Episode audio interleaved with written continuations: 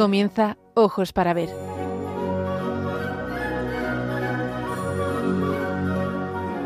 Dirigido por Andrés Jiménez con la participación de Miguel Ángel Irigaray y Santiago Arellano.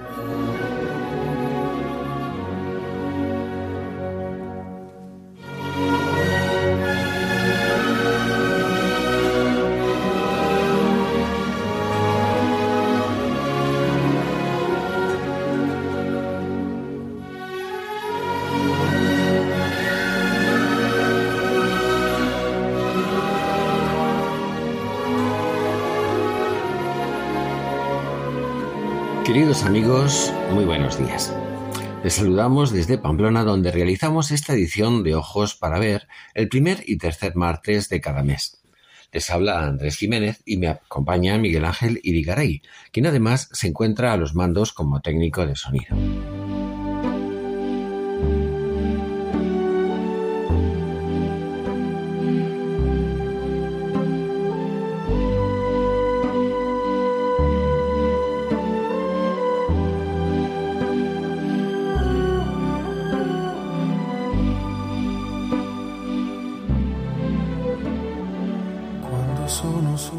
Vamos a hablar de la esperanza y la necesidad de sentido entre nuestros jóvenes y en general en nuestra sociedad.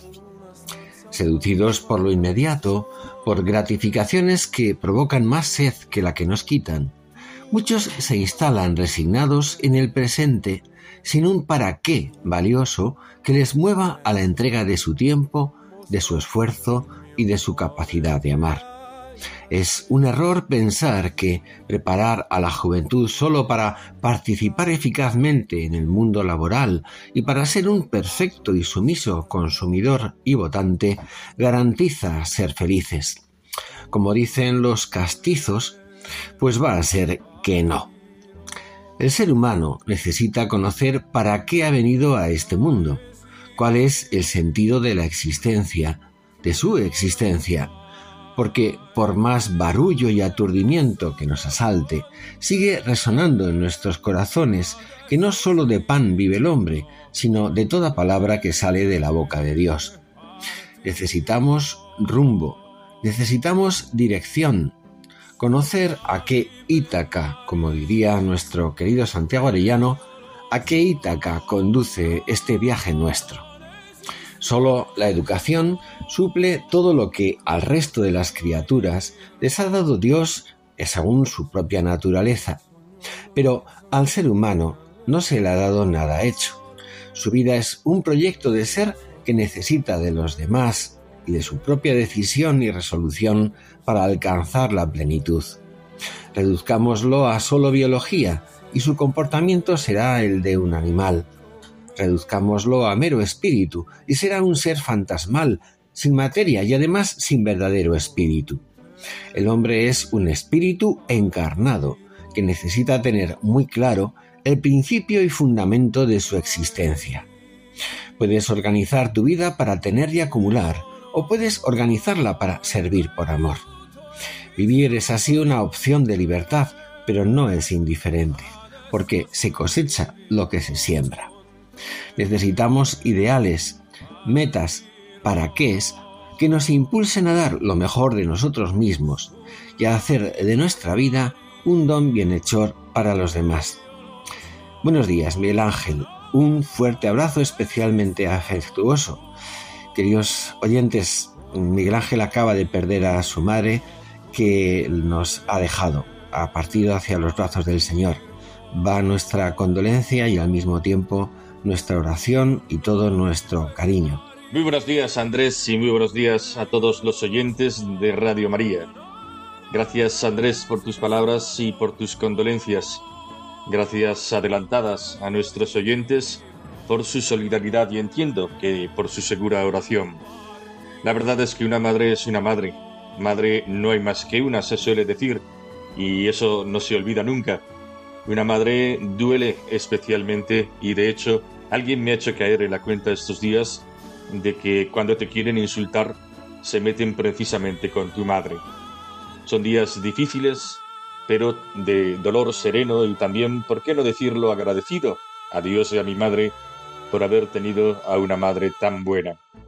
En todo caso, Andrés, creo que la madre se relaciona mucho con el tema de este programa, con el tema del sentido, del para qué de una vida, pues ellas, las madres, si son buenas como lo ha sido la mía, y como casi todas las madres, todo lo dan por sus hijos y hacen así que su vida sea verdaderamente algo útil, algo con sentido. Sentido es eh, precisamente el tema del programa de hoy. Hoy nuestra sociedad, Andrés, parece que ha perdido el sentido, pero, pero el sentido común. Condena con razón todo abuso sexual y predica la liberación sexual como razón de vivir. Pide el respeto y propicia la libertad sin trabas de la pornografía en lugar de una educación para el amor. Se condena el comportamiento brutal de las denominadas manadas y reduce el sexo a un intercambio libre de deleites. Sin educación moral, el ser humano retorna a la barbarie. Nadie se pregunta por qué en los últimos años se han multiplicado los abusos colectivos y las violaciones. No es verdad que siempre haya sido así.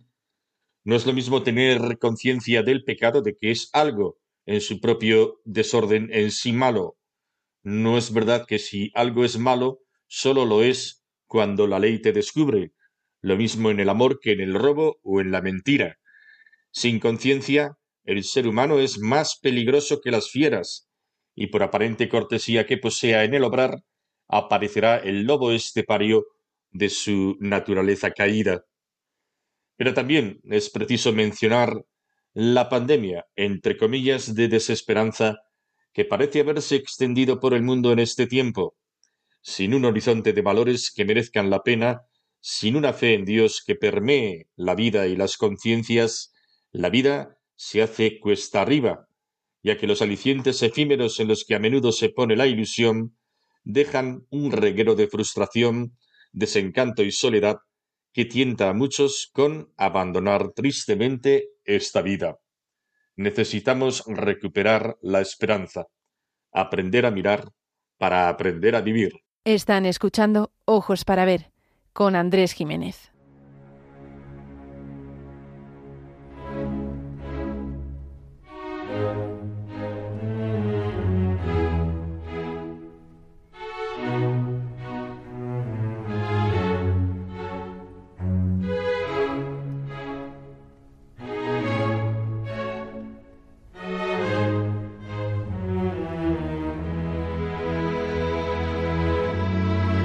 Ojos para ver, el don de la belleza.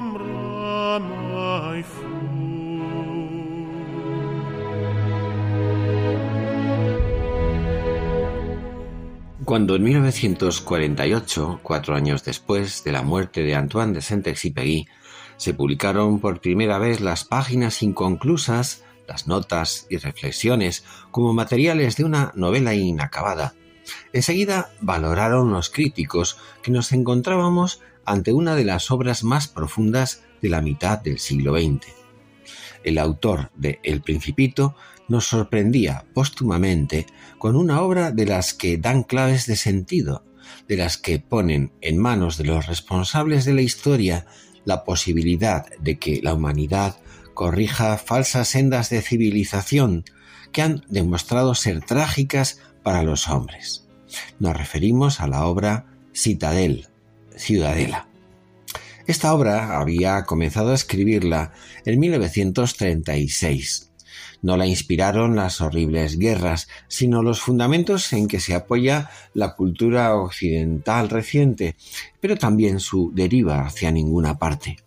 El que fuera aviador de profesión habría aprendido a sobrevolar sobre las apariencias de todo por deslumbrante que parezca, y tuvo el don de adentrarse en lo más hondo de muchos aspectos de la realidad, en especial la del ser humano. La obra debe encuadrarse en una modalidad de texto poético. No se trata de una obra realista, ni siquiera con el realismo mágico que caracteriza a El Principito. Ciudadela nos recuerda a los libros sagrados. Nos habla de la soledad, del dolor humano, de la libertad, del amor, del sentido de la vida y de la convivencia. Es admirable la parábola de los jardineros que escucharemos más adelante. Sobrecogen las páginas dedicadas a la amistad. Hemos seleccionado un fragmento del capítulo 19 en el que el autor profundiza sobre la ciudad ideal. ¿Qué ha sucedido para que el ser humano no se encuentre a gusto en la ciudad moderna? La ciudad, humanamente hablando, es seguramente el hallazgo más importante de la historia. Hablamos precisamente de civilización. La escritura es una consecuencia, como la distribución del trabajo y el descubrimiento de los oficios. La ciudad es encuentro, es relación, es comunidad. ¿Qué ha ocurrido para que uno pueda sentirse desamparado y solo? Pues que la ciudad ha dejado de ser comunidad la ciudad ha perdido el sentido trascendente de la existencia y razones para asegurar los vínculos que hermanan a sus miembros. Como la ciudad misma, en ella, el templo ha dejado también de tener sentido. La vida se construye a ras de suelo, sin otro horizonte que dar satisfacción al ansia de bienestar. El texto seleccionado es un diálogo imaginario entre un rey modélico y los arquitectos que construyen la ciudad. El rey representa junto a la voz de la conciencia universal el pensamiento sagaz y atento a la voz de la sabiduría. Sabe que no son suficientes las mejoras materiales que sólo procuran la utilidad, creyendo que, satisfechas de esa manera, las gentes serán felices. El monarca se reunió con los arquitectos y les ofreció estas consideraciones. De vosotros depende la ciudad futura, no en su significación espiritual, sino en el rostro que mostrará y que le dará su expresión. Y estoy de acuerdo con vosotros en que se trata de instalar felizmente a los hombres, a fin de que disfruten de las comodidades de la ciudad y no malgasten sus esfuerzos en vanas contemplaciones y en derroches estériles, pero siempre he sabido distinguir lo importante de lo urgente, porque, por cierto, es urgente que el hombre coma, porque si no se nutre no es hombre y no se plantea ningún problema. Pero el amor y el sentido de la vida y el gusto de Dios son más importantes. Como reconoce el autor, es evidente que el arquitecto ha de estar preocupado por dar solución a las necesidades primarias, por ejemplo, la vivienda. Hay que cobijar al ser humano, como hay que asegurarle la comida. Todo esto es urgente, pero no es lo más importante. Además de muros, los seres humanos tenemos necesidad, por decirlo simbólicamente, de estrellas, de la vía láctea, de la inmensidad del mar, de una belleza infinita en la que alimentar nuestra alma. Es en estos juegos poéticos donde brilla con fulgor la inteligencia del escritor. Pero no se queda en juegos verbales hermosos. Saint-Exupéry resalta lo nuclear, precisamente lo que el mundo hoy, nuestra civilización utilitarista, ha olvidado. El hombre está necesitado de amor y de sentido. No se puede vivir una vida sin sentido. La vida cotidiana necesita el aliento de los ideales, de la inmensidad de lo infinito. Lo importante no son las cosas, sino el sentido de las cosas.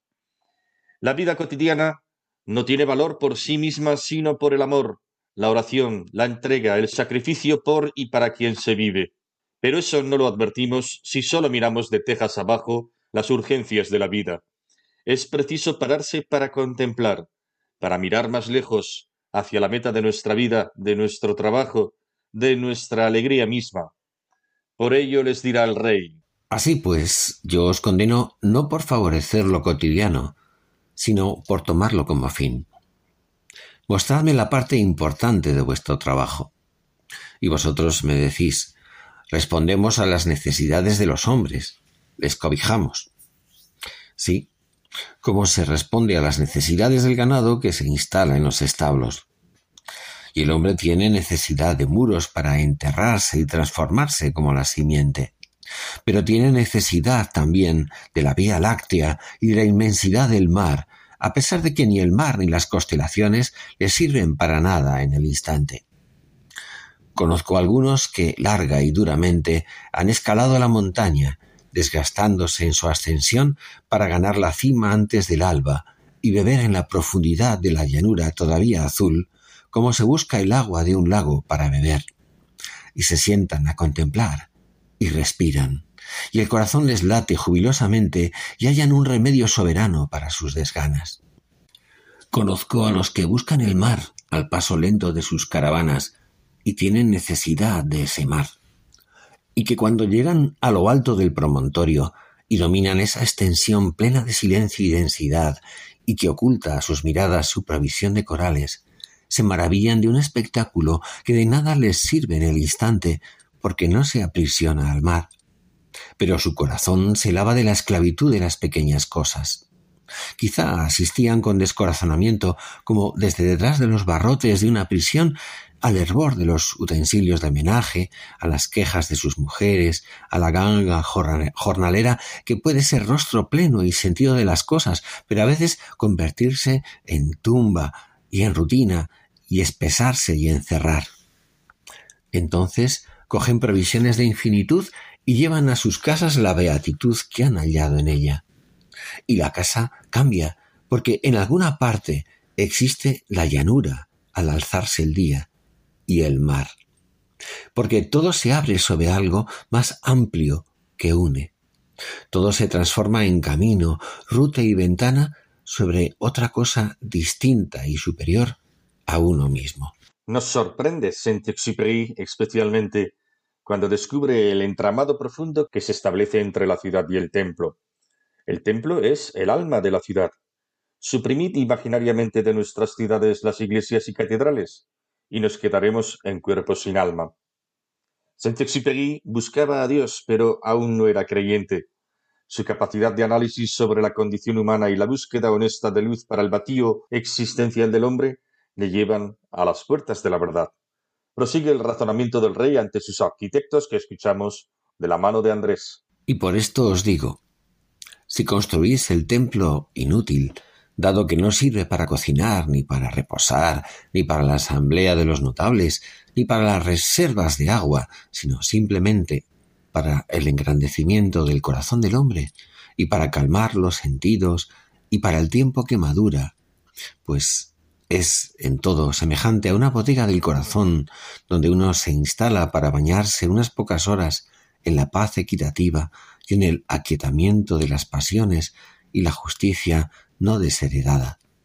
Si construís un templo donde el dolor de las úlceras se transforma en cántico y ofrenda, donde la amenaza de la muerte se transforma en puerto entrevisto con aguas por fin tranquilas, ¿creeríais entonces haber malgastado vuestros esfuerzos? Seréis grandes, solo en el caso de que las piedras que pretendéis cargar de poder no sean objetos de concursos, asilos para la comodidad o de destino común y verificables, sino pedestales y escaleras y puentes y navíos que conduzcan a Dios. Ojos para ver, con Andrés Jiménez.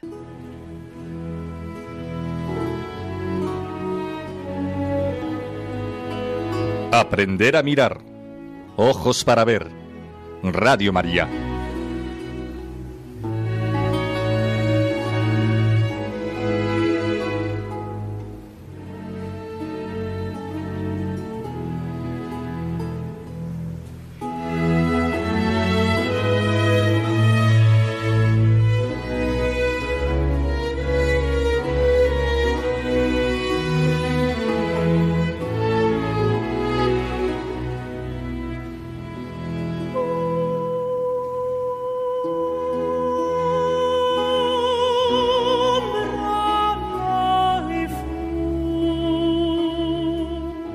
Sección de Aprender a mirar, nos asomamos a la lectura del capítulo 219, en el que se concluye esta incompleta obra de Saint-Exupéry, Ciudadela. En su sencilla fábula se encuentra una de las claves del arte de vivir con ilusión, hallando y dando sentido a lo que hacemos ordinariamente. Lo que hacemos, si lo hacemos por y con amor, intentaremos hacerlo lo mejor posible y tendrá todo el sentido. Será amor. Hacer del trabajo nuestra vocación, poner en él lo mejor de nosotros mismos, convertirlo en servicio y en belleza y oración y alabanza, lo convierte en algo bello y contribuirá a llenar nuestra vida de sentido. En ello está el secreto de esta historia. Es el mismo rey el que nos cuenta en tono solemne y sagrado esta delicada historia de amistad verdadera entre dos jardineros. Ambos hablan poco.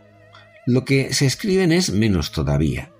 Lo suficiente para saber lo que el amigo necesita escuchar del amigo. Primero cuenta cómo forjaron su amistad.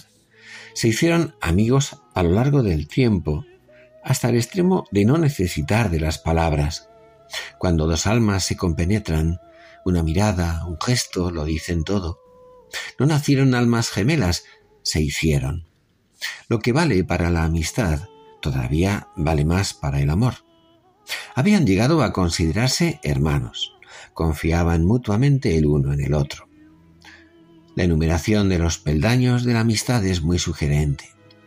Primero tomaban el té. Segundo, celebraban las mismas fiestas. Tercero, se pedían consejo mutuamente. Y en cuarto lugar, se entregaban confidencias. La identidad fue tanta que no necesitaron pronunciar apenas palabras. Los más elementales signos y detalles eran suficientes para la comunicación más completa. Sin embargo, la vida los separó. Uno de ellos tuvo que abandonar el palacio en cuyo jardín trabajaban. ¿Acabarían tantos avatares con una amistad tan acendrada? Imposible. Su amistad no se basaba en sentimientos ocasionales, ni en veleidades oportunistas. Estaban unidos por el amor a su trabajo común, a la perfección de un trabajo bien hecho. No sabemos el nombre de los jardineros, Ignoramos sus dolores personales. Sabemos que son dos jardineros identificados con su profesión. Estén donde estén, son jardineros. Si los rosales están podados, todo lo demás, sus afectos, sus ocupaciones, sus obligaciones también será asumido con la misma perfección. Uno y otro saben que su ansia de perfección sigue en pie. Su amistad sigue impertérrita. Aunque no se vean, y los separen guerras, tempestades y naufragios, aunque un tonel en medio del mar los llevara de jardín en jardín hasta el rincón más alejado del mundo. Un buen día recibió el jardinero que permaneció en el palacio una carta del ausente en la que sólo le decía Yo ya he podado los rosales. La respuesta del amigo después de darle mil vueltas no podía ser otra. Esta mañana yo también podé mis rosales. Han pasado tres años. ¿No había otros asuntos más interesantes que contar? El que sabe leer comprende que le está diciendo todo. Nos cuesta entenderlo porque hemos separado el trabajo bien hecho como razón de ser de nuestra vida. No te digo nada si además mi corazón va por un lado y mi vida profesional por otro. El propio narrador hace suya la lección universal y la aplica a su vida. No sólo dos sencillos jardineros, el mismísimo emperador considera que el contenido de la carta que se han escrito entre los dos amigos después de muchos años de separación le sirve de epitafio para una vida ante los ojos de su Dios. Terminado mi trabajo, he embellecido el alma de mi pueblo, y podemos decir él para mí como yo para él, esta mañana podé mis rosales. Maravillosa lección. ¿Y si los rosales somos nosotros mismos? Sería maravilloso ir al encuentro de nuestro Dios diciéndole, he hecho mi trabajo lo mejor que he podido. Esta mañana, Señor, yo también podé mis rosales.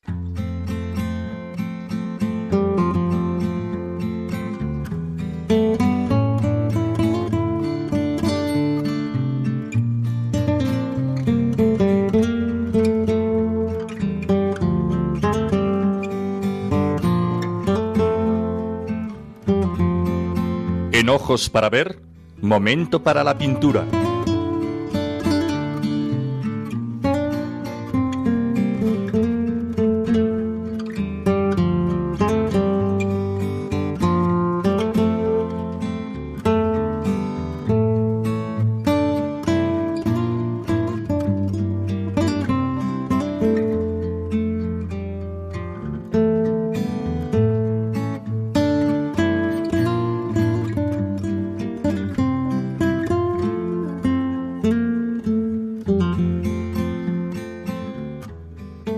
A su consideración una obra fechada en el año 2001 de un pintor contemporáneo, Matías Sánchez, nacido en Tubinga, Alemania, en 1972, pero afincado en Sevilla.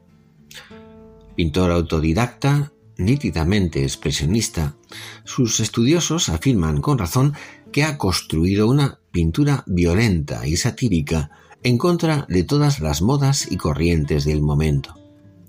Algunos quieren ver en la obra de Sánchez una poética contestataria.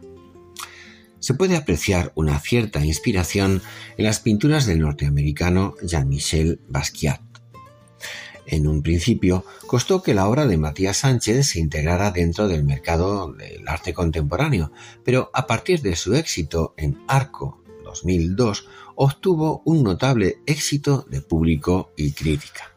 Llama la atención esta pintura abigarrada donde el horror al vacío le lleva a acumular todo tipo de objetos, evocaciones de cuadros conocidos como el de Magritte, esto no es una pipa, o incluso un rincón de las meninas de Velázquez, bodegones de frutas, cuchillos, máscaras, rostros dibujados con trazo infantil, un autorretrato, siluetas de coches configurando un extraño almacén donde puedes encontrar de todo en total desorden. En el cuadro aparece una pintada en negro que no deja lugar a la confusión. Dice así, no encuentro sentido ni en mi propia casa. Sin duda, no resulta nada agradable al espectador, desazona y perturba. ¿No sería un cuadro para disfrutarlo en la intimidad de nuestro hogar? Es muy irritante incluso y, sin embargo, pone el dedo en la llaga del vacío y sin sentido presente en nuestra sociedad. Se trata de un cuadro expresivo y contundente por su fuerza de denuncia y crítica. Como figura dominante aparece, no sabemos muy bien si es una o un adolescente de espaldas, con sus brazos extendidos y sus manos abiertas como en posición de agarrar algo en cada mano, pero que no toma la decisión. En la izquierda se le ofrece un espejo y en la derecha una cruz. Estamos ante el simbolismo que recuerda el espejo como evocación del instrumento que puede ayudarnos a conocernos a nosotros mismos y la cruz como el camino de la trascendencia. Es, sin duda, una voz crítica hacia nuestro mundo, un mundo al que se le reprocha que no encuentra sentido en nada. Lo terrible no es el modo agresivo de comunicarlos, sino la verdad de lo que denuncia.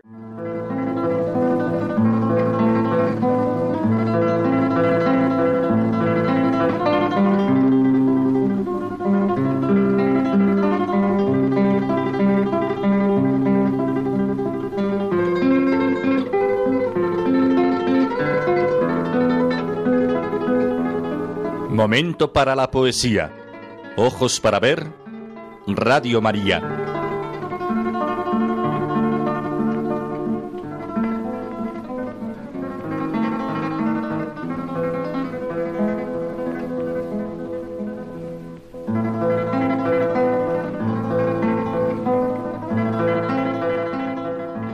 Hemos elegido para este momento poético del libro Poemas sin nombre, que publicó en 1955 Dulce María Loinaz, el titulado El Señor me ha hospedado en este mundo.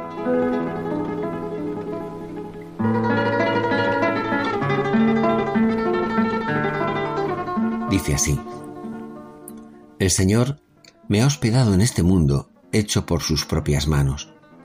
Ha puesto un fino aire transparente para que yo pueda respirarlo y ver al mismo tiempo a través de él los hermosos paisajes, los rostros amados, el cielo azul.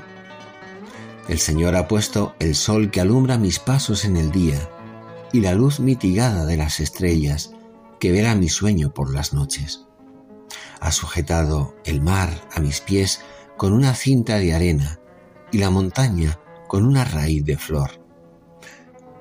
El Señor ha soltado en cambio los ríos y los pájaros que refrescan y alegran el mundo que me ha dado, y ha hecho crecer también la blanda hierba, los flexibles arbustos, los buenos árboles, prendiéndoles collares de rocío, racimos de frutas, manojos de flores, para regalo de mis labios y mis ojos.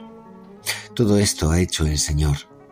Y sin embargo, yo, como huésped rústico, me muevo con torpeza y con desgana. Sigo extrañando vagamente otras cosas. No sé qué intimidad, qué vieja casa mía.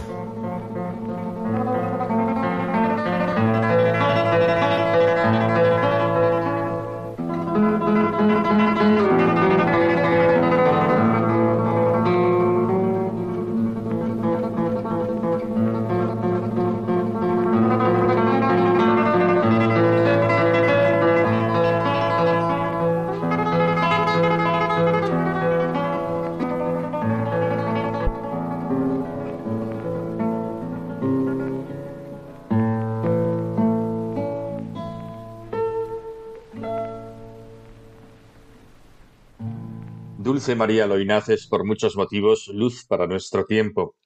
Ella sabe interiorizar lo que contempla e incluso sabe descubrir en su experiencia interior matices que delatan un alma observadora y profunda. Los hitos de la cultura occidental impregnan su palabra sin estridencia alguna. Platón o San Agustín se insinúan discretamente, o el mismo San Juan de la Cruz, pero tan sabiamente enunciados que parecen inspiración directa del poeta. Eran años en que el existencialismo más negativo y ciego para lo trascendente proclamaba que el hombre había sido arrojado a una tierra inhóspita, como desterrado, no como heredero, extranjero en un exilio insoportable. Angustia, sed, desierto, sufrimiento y sin otro horizonte que el de estar abocados irremisiblemente a la muerte y no siendo cada uno de nosotros más que una pasión inútil, como decía Sartre. Los acontecimientos históricos no facilitaban una mirada más halagüeña. La Segunda Guerra Mundial había derrumbado otra vez todas las esperanzas de un mundo feliz. El hombre, con sus solas fuerzas, solo ha traído la destrucción y la muerte. Los nacionalismos de la raza y la deificación de la nación caían a la par que los edificios bombardeados y los estruendos de los cañones.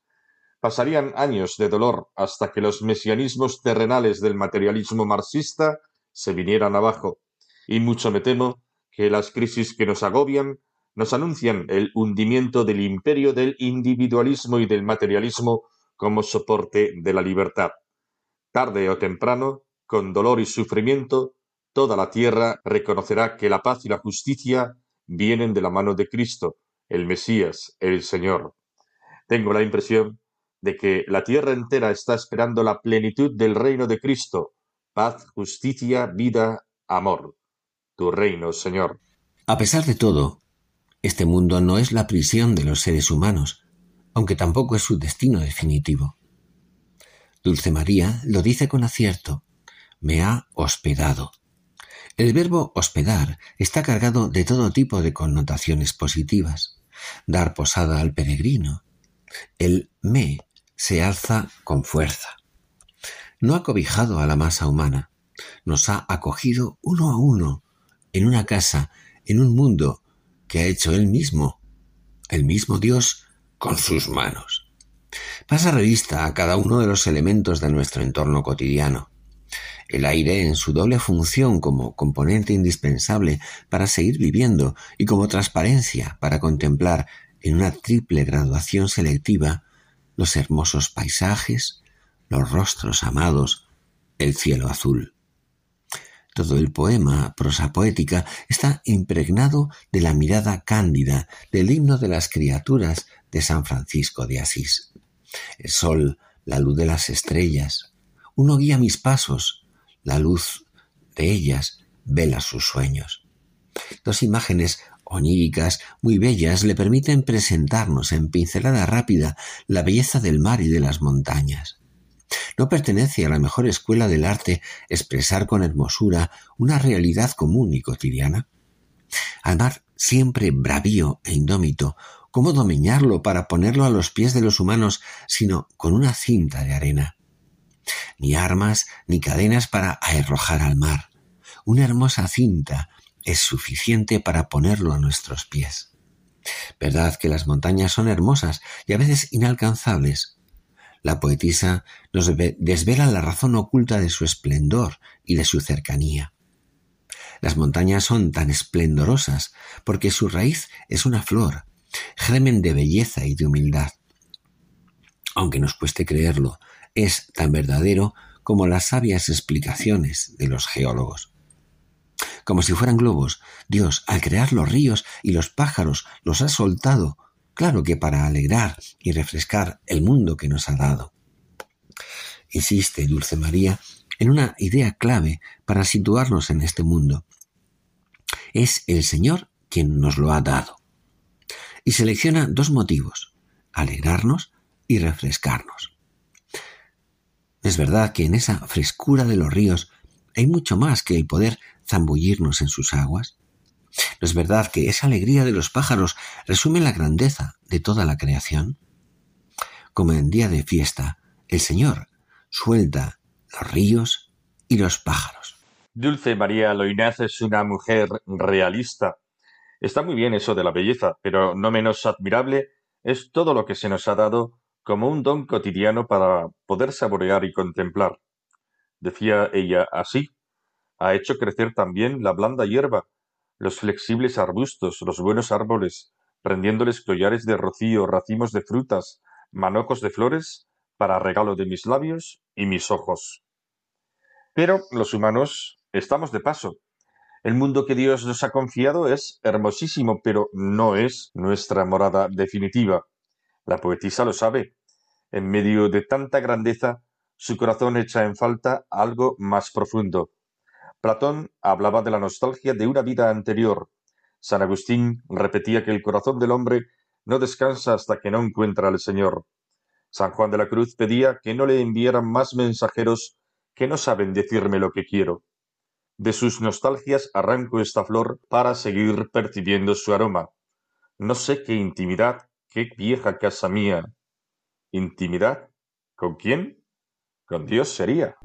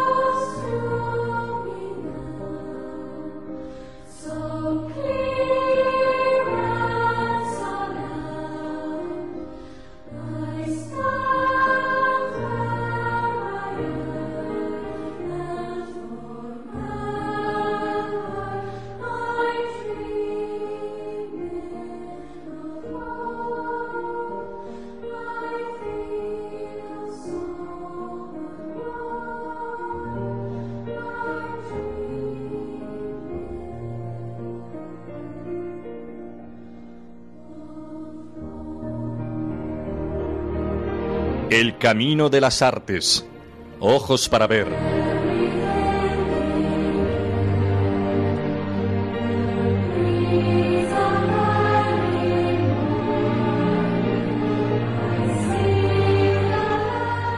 Dana Rosemary Scallon, nacida en 1951, más conocida como Dana, ganó con 19 años el Festival de Eurovisión en 1970 representando a Irlanda con el tema All Kings of Everything.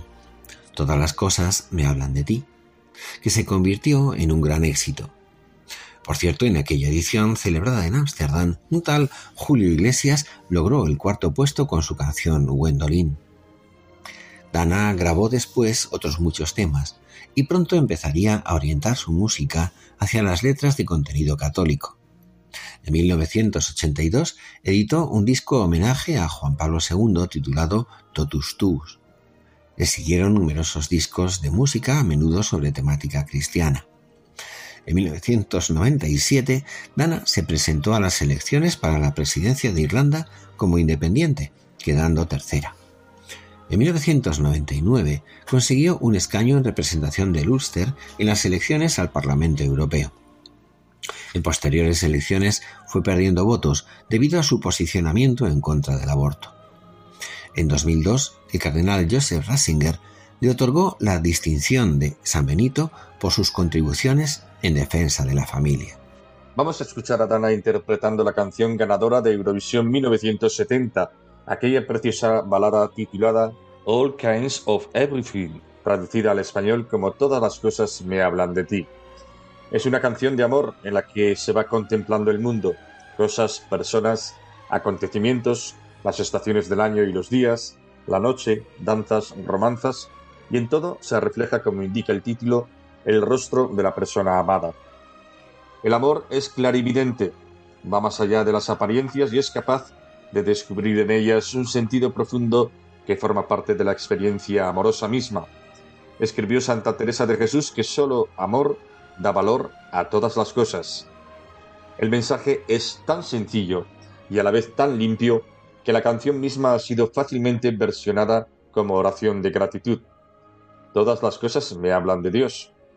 Aprender a mirar el mundo con ojos agradecidos, intuir en todas las cosas la providencia amorosa de Dios, es una forma de aprender a mirar para aprender a vivir con esperanza. Dice así la letra de la canción campanillas de invierno y narcisos, mariposas y abejas, barcas y pescadores, las cosas todas del mar, los buenos deseos, las campanas de boda, la mañana cubierta de rocío, todas las cosas me recuerdan a ti. Gaviotas, golondrinas, todas las cosas del cielo, vientos que aullan, brisas que suspiran, las vistas de la ciudad y sus luces, el cielo gris, el cielo azul, Todas las cosas me recuerdan a ti. En invierno y en verano, en primavera y en otoño, todos los días pienso en ti. Danzas, romanzas, la noche y la luz del sol, las vacaciones, los brotes de los árboles y las hojas de otoño, uno o dos copos de nieve, todas las cosas me hablan de ti.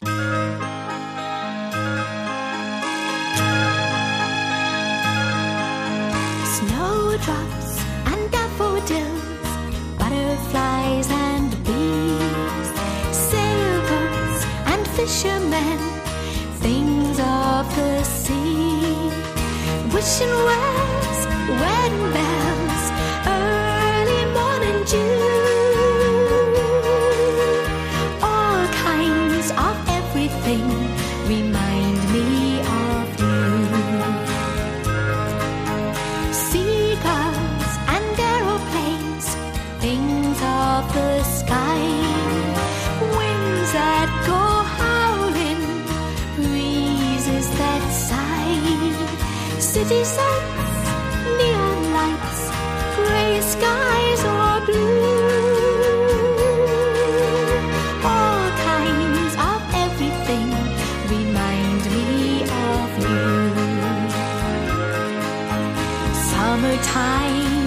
Wintertime, spring and autumn too.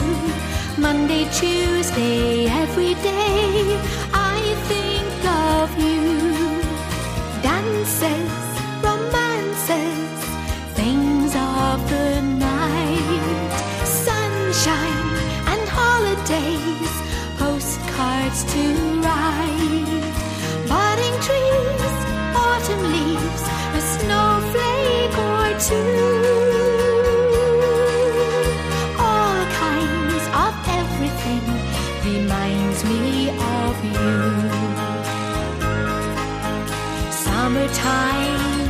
summertime, wintertime, spring and autumn too.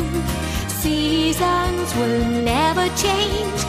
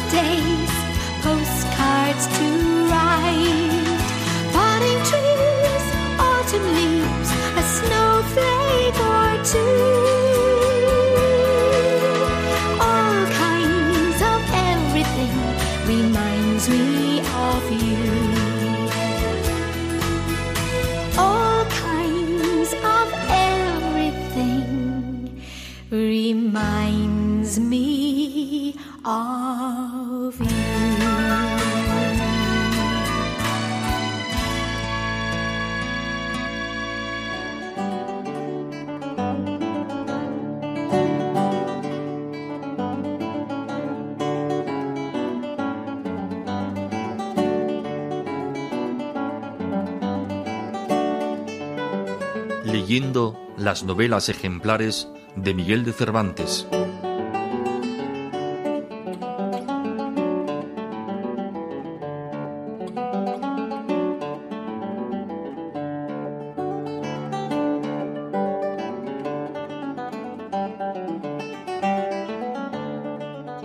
Cedemos ahora la palabra, palabra escrita, a Santiago Arellano, fino maestro y amante de la figura y obra de don Miguel de Cervantes.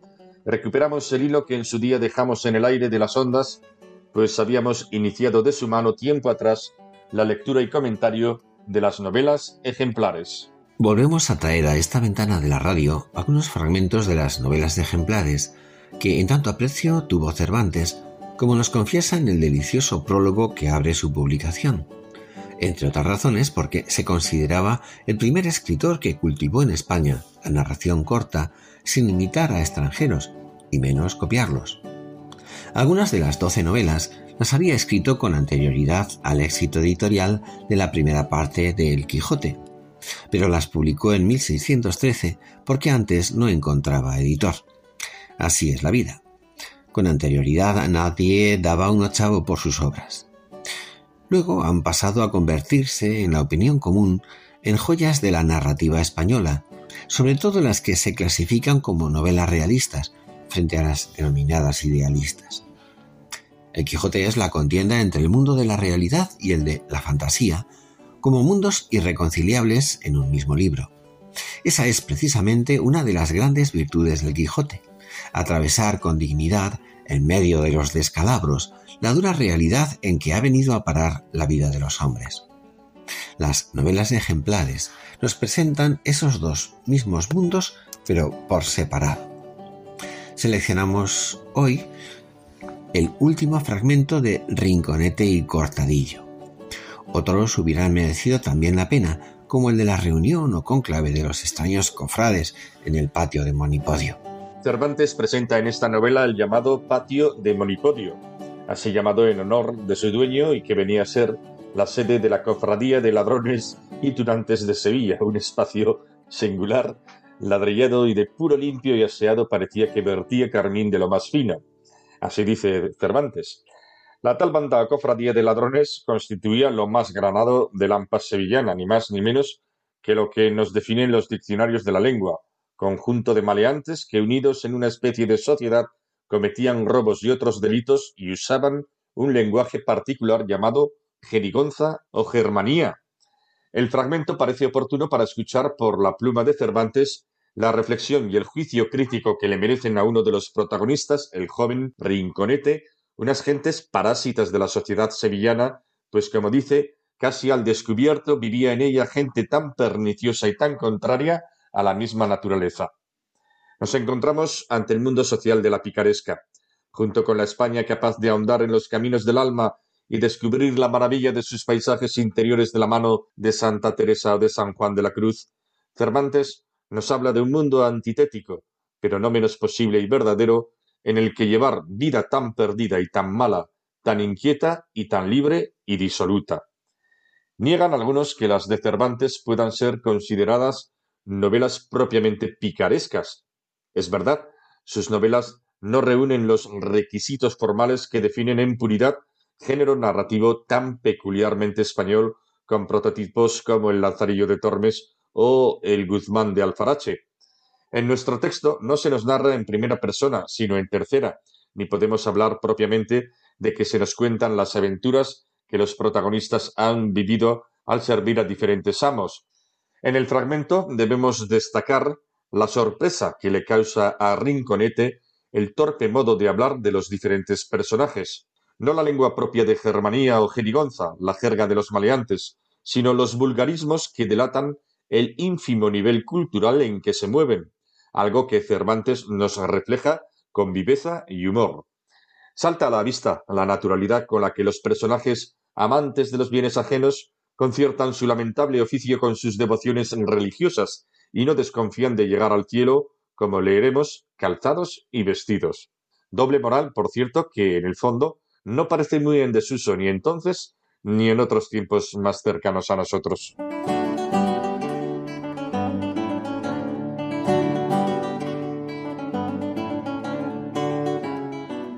Era Rinconete, aunque muchacho, de muy buen entendimiento y tenía un buen natural. Y como había andado con su padre en el ejercicio de las bulas, sabía algo de buen lenguaje y dábale gran risa pensar en los vocablos que había oído a Monipodio y a los demás de su compañía y bendita comunidad, y más cuando, por decir per modum sufragi, había dicho per modo de naufragio, y que sacaban el estupendo, por decir estipendio, de lo que se garbeaba. Y cuando la Carinarta dijo que era repolido como un marinero de Tarpeya y un tigre de Ocaña, por decir Hircania, con otras mil impertinencias. Especialmente le cayó en gracia cuando dijo que el trabajo que había pasado en ganar los veinticuatro reales lo recibiese el cielo en descuento de sus pecados. Y sobre todo, le admiraba la seguridad que tenían y la confianza de irse al cielo con no faltar a sus devociones, estando tan llenos de hurtos y de homicidios y de ofensas a Dios. Y reíase de la otra buena vieja, la pipota, que dejaba la canasta de colar hurtada guardada en su casa y se iba a poner las candelillas de cera a las imágenes y con ello pensaba irse al cielo calzada y vestida. No menos le suspendía la obediencia y respeto que todos veían en Monipodio, siendo un hombre bárbaro, rústico y desalmado. Consideraba lo que había leído en su libro de memoria y los ejercicios en que todos se ocupaban. Finalmente, exageraba cuán descuidada justicia había en aquella tan famosa ciudad de Sevilla, pues casi al descubierto vivía en ella gente tan perniciosa y tan contraria a la misma naturaleza, y propuso en sí de aconsejar a su compañero no durasen mucho en aquella vida tan perdida y tan mala, tan inquieta y tan libre y disoluta. Pero con todo esto, llevado de sus pocos años y de su poca experiencia, pasó con ella adelante algunos meses, en los cuales le sucedieron cosas que piden más luenga escritura, y así se deja para otra ocasión contar su vida y milagros con los de su maestro Monipodio, y otros sucesos de aquellos de la infame academia que todos serán de grande consideración y que podrán servir de ejemplo y aviso a los que las leyeren.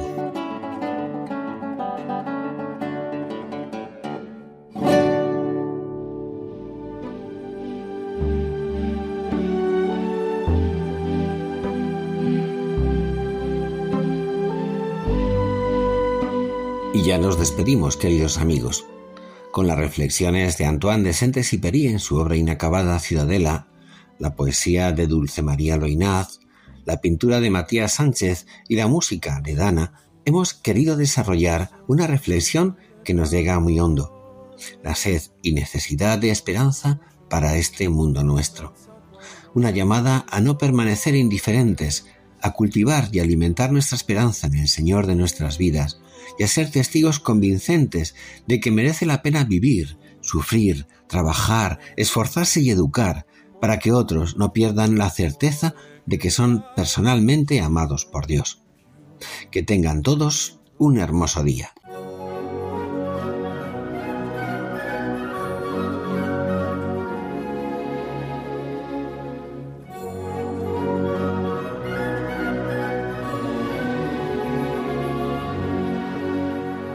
Finaliza Ojos para Ver.